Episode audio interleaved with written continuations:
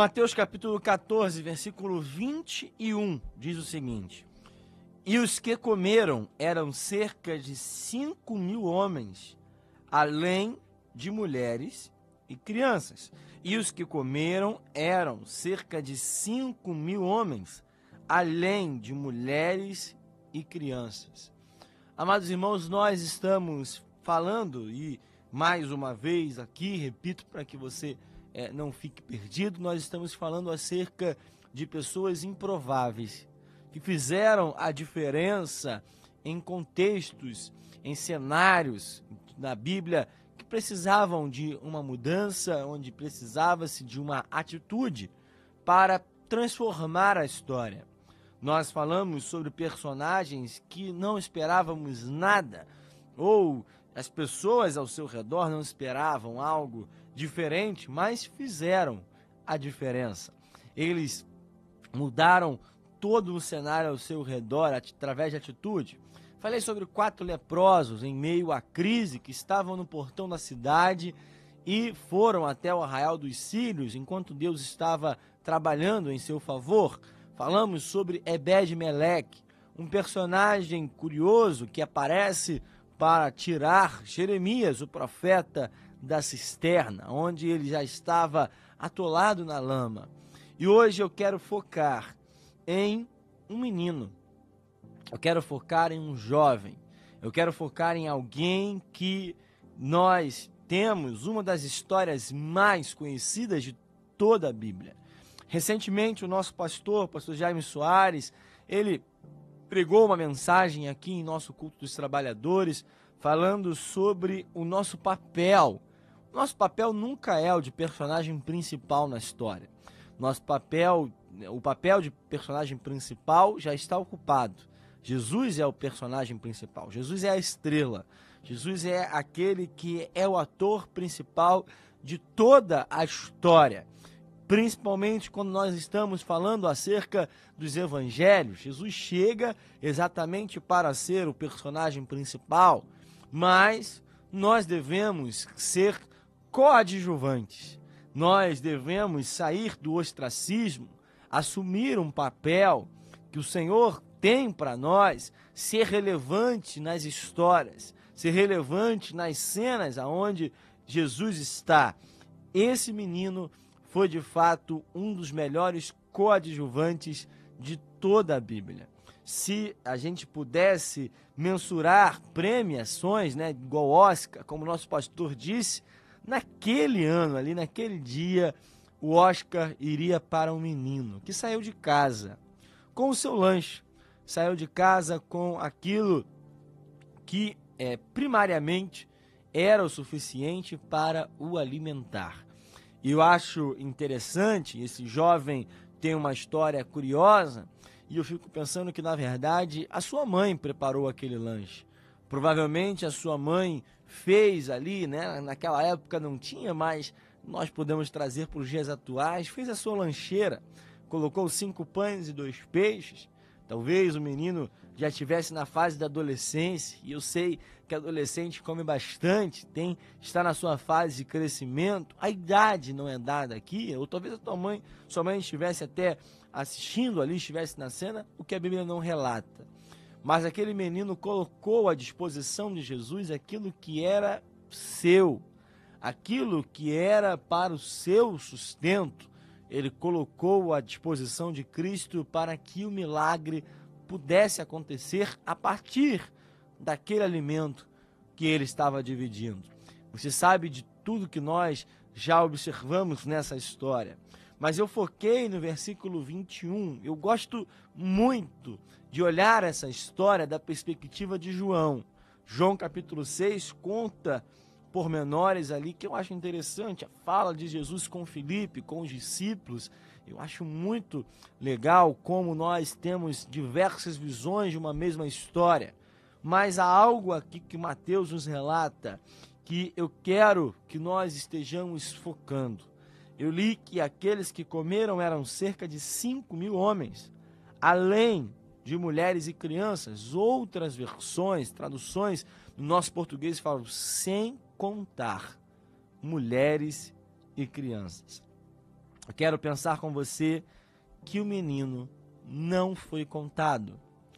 Nós vamos olhar para o texto e vamos pensar que a Bíblia é muito clara em falar que aquele que deu o alimento, aquele que dividiu os cinco pães e dois peixes, era um menino. Era exatamente alguém que, nesse texto, claramente é dado que não foi contado. Um menino improvável. Um menino onde, no meio da solução, claro, temos Jesus e sabemos que ele foi o agente principal, mas nós tínhamos 12 discípulos, nós tínhamos 5 mil homens, nós tínhamos mulheres, nós tínhamos pessoas que podiam, até por uma condição financeira. Irmãos, eu fico pensando se dentro daquela perspectiva, desse cenário de tanta gente, será que alguém não tinha o dinheiro necessário, não tinha condições necessárias, ou será que as pessoas ali juntando o dinheiro que elas tinham, embora pudesse ser pouco, se cada um desse uma quantia, poderia ter dinheiro suficiente para comprar os pães, como Jesus perguntou a Filipe. Será que ninguém ali, além daquele menino, não tinha nada para dividir? Será que ninguém dentro daquela multidão tinha também alimento que pudesse ser colocado, agrupado com o que o jovem deu? Será que ao ver aquele menino dando alimento, alguém não pensou, e eu também tenho pão aqui, eu também tenho peixe aqui, eu também tenho alguma coisa para ser compartilhado? Irmãos, nós sabemos muito bem que isso com certeza teria. Mas aquele menino tomou uma atitude radical. Eu tenho aqui cinco pães e dois peixes, eu divido. Ele colocou à disposição. Irmãos, pessoas improváveis estão prontas Pessoas improváveis estão prontas para quando algo acontece. Pessoas improváveis, elas estão prontas para serem o canal da transformação. Pessoas improváveis, elas estão prontas para fazer a diferença em meio à multidão, em meio à quantidade de pessoas grandes, elas sabem que podem ser utilizadas como instrumentos aquele menino estava pronto, aquele menino estava disposto a fazer algo diferente. Irmão, será que nós estamos prontos para alimentar uma multidão? Será que nós temos alimento para alimentar aqueles que estão ao nosso redor precisando? E não digo aqui a do alimento físico, eu não falo do pão e do peixe que alimenta, que sacia o nosso estômago. Estou falando sobre a palavra. Será que nós estamos prontos para alimentar alguém que está ao nosso redor, precisando de uma palavra, precisando de algo dentro do evangelho, precisando ouvir acerca do plano de salvação? Será que nós estamos atentos? Irmãos, aquilo que eu observo desse menino é atenção. Ele está atento, pessoas improváveis estão atentas ao seu redor, são proativas. O nosso pastor Jaime sempre fala sobre a, a capacidade que nós devemos ter da proatividade. Esse menino está vendo a situação e ele faz alguma coisa. Ele não espera ser chamado, ele não espera alguém perguntar, ele não espera alguém acusar, apontar que ele tem alimento, ele mesmo vai lá e entrega.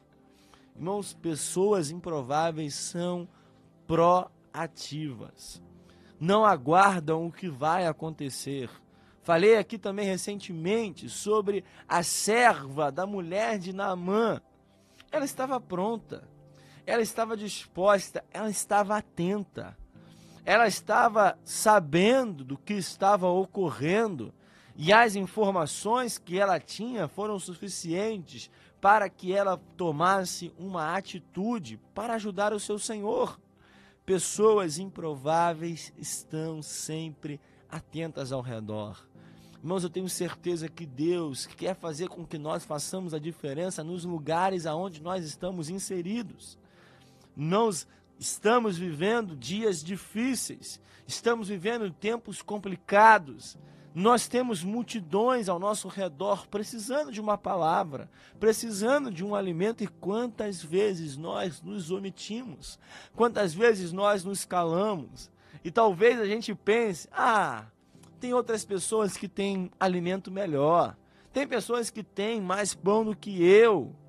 Ou talvez uma atitude até egoísta, a gente pensa, farinha pouca, meu pirão primeiro.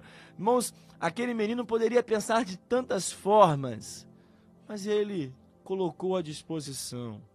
E aí, irmãos, tenho que dizer que pessoas improváveis colocam tudo o que têm à disposição da pessoa correta. Aquele menino sabia que estava colocando o seu alimento nas mãos de Jesus. O texto fala que eram cinco mil homens, além de mulheres e crianças, e ele não foi contado. Irmãos, eu abro aqui um parêntese antes de entrar naquilo que eu pensei. É que não espere ser contado, não, irmãos. Não espere ser vangloriado, não. Não espere ser reconhecido. Esse menino fez tudo o que fez e a gente nem sabe o nome dele. A gente não sabe nem a sua história. A gente não sabe onde ele nasceu, a gente não sabe onde ele morreu, a gente não sabe o nome da sua mãe que deve ter preparado o seu lanche. A gente não sabe nenhuma informação sobre esse jovem. A única coisa que a gente sabe é que ele fez algo extraordinário, é que ele colocou à disposição de Jesus. Irmãos, não espere que o teu nome seja citado. Não espere que o teu nome seja bradado para ninguém. Não espere que a multidão te reconheça. A multidão nem agradeceu o menino. Mas, mesmo assim, até os dias de hoje, a gente sabe que a sua história tem esse capítulo. Irmãos, nós sabemos que ele fez algo incrível. Isso basta. Não espere o reconhecimento de homens, não espere que vão falar que a tua a tua vida, que o teu nome vai ser contado por todos por um reconhecimento, porque quem deve brilhar, quem deve brilhar é Jesus. E além disso, nós sabemos que esse menino também voltou para casa de barriga cheia.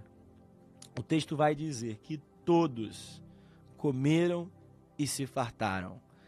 O menino não voltou para casa com fome. O menino não voltou para casa com o sentimento de que não valeu a pena distribuir. Ele, à sua disposição, tinha cinco pães e dois peixes. Era aquilo que era necessário para ele se fartar. Mas ele colocou à disposição da multidão e, quando chegou em casa, além de poder contar a história para sua mãe, ou se ela estava aqui, olhar a cena também, de contar a história para quem o conheceu posteriormente, ele pôde dizer que naquele dia ele se alimentou da mesma maneira, voltou para casa de barriga cheia mas ao mesmo tempo foi uma pessoa improvável, utilizada por Deus para fazer a diferença. Tenha esse sentimento, porque o teu Deus, ele não deve nada a ninguém. De vida, porque você não vai ficar com fome. Coloque à disposição de Jesus o seu alimento, porque ele também vai te sustentar. Ele não vai deixar que você volte para a sua casa, volte à sua vida passando por necessidade.